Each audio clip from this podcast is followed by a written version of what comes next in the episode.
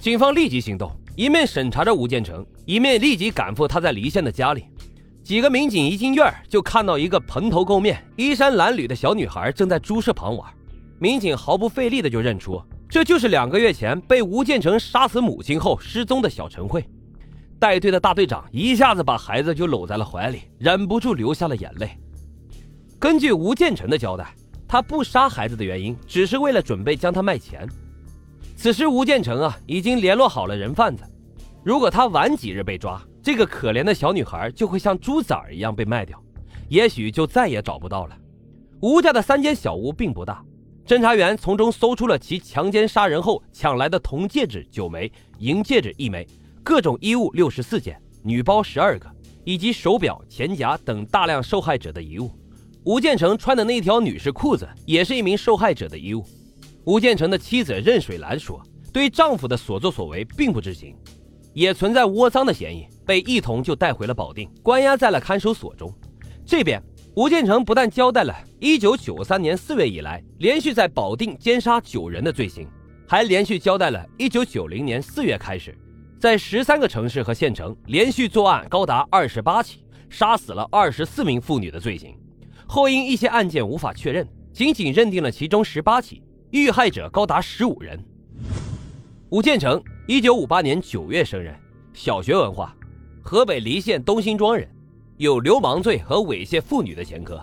根据吴建成交代，他从少年时代心里就比较变态，经常偷窥同村妇女洗澡和上厕所。多次被父亲吊起来打过，但是屡教不改。一九七八年，他因多次偷窥女厕，以流氓罪被劳教了两年。释放以后啊，他也是恶习不改。在一九八三年严打期间，因猥亵妇女罪被重判入狱。几年以后刑满释放。吴建成呢，整天是游手好闲，吃喝嫖赌，不务正业。虽然不好好过日子，但至少表面上，吴建成也没有再干以前那些下流的勾当了。他老家不少群众啊，包括吴建成的妻子、亲属在内，都被其表面的现象所迷惑了，都说吴建成在监狱里改造好了。其实啊，吴建成每次都以到保定购买钉鞋皮子的名义外出，其实啊，都是在寻找猎物奸杀作案。当他杀人抢劫来的衣物被妻子和亲属问起来时，他都说是顺便买的。一九九零年，吴建成将一个有过一面之缘的妇女强奸，因怕妇女去告他，吴建成将她活活的掐死。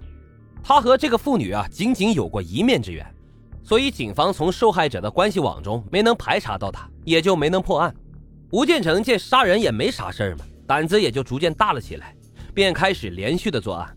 他在河北省到处流窜，连续作案二十八起，奸杀了二十四人。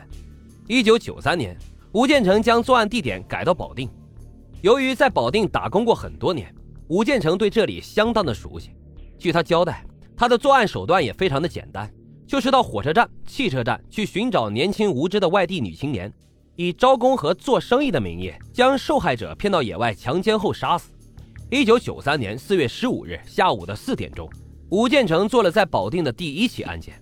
保定汽车站候车室的门口，吴建成主动搭讪了一个二十岁左右的外地女青年：“妹子，来保定干什么呀？在家没事，出来玩玩。”也想看看能不能在这找个工作，嗯，干啥都行，只要能赚钱就行。正好我现在做点小买卖，生意啊还可以，就缺个帮手。你要是不嫌弃，咱俩合作怎么样啊？可以啊，我都出来好几天了，钱也快花光了。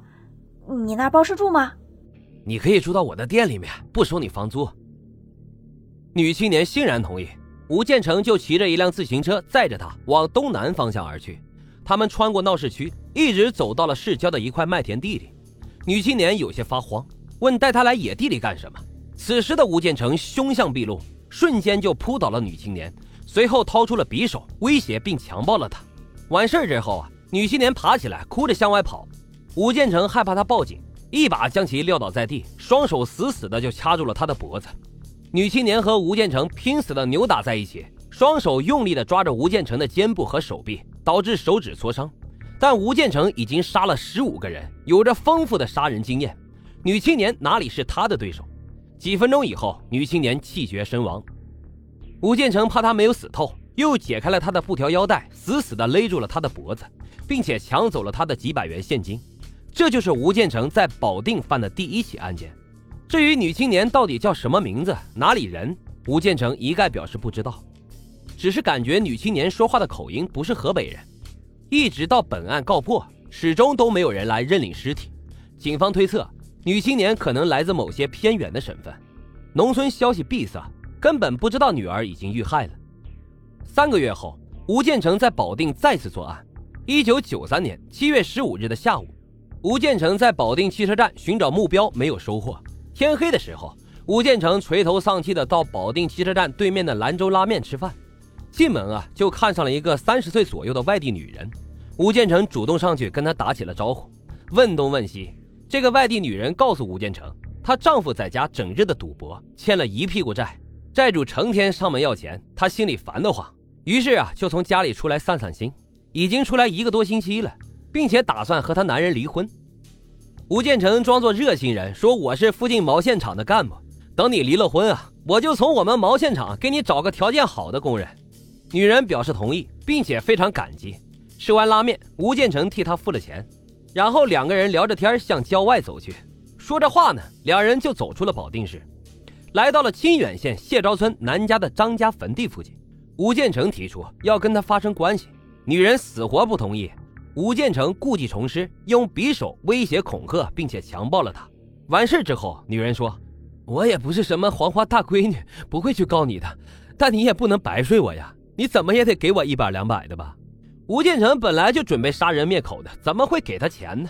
谎称去别的地方取钱，趁着女人不备啊，突然就将她打倒后，活活的给掐死了。事后搜查女人的钱包时，只搜到了十几块钱。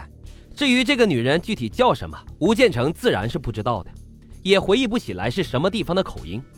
这一个妇女死后，尸体也是长时间无人认领，看来她的丈夫啊，可能认为她真是离家出走了。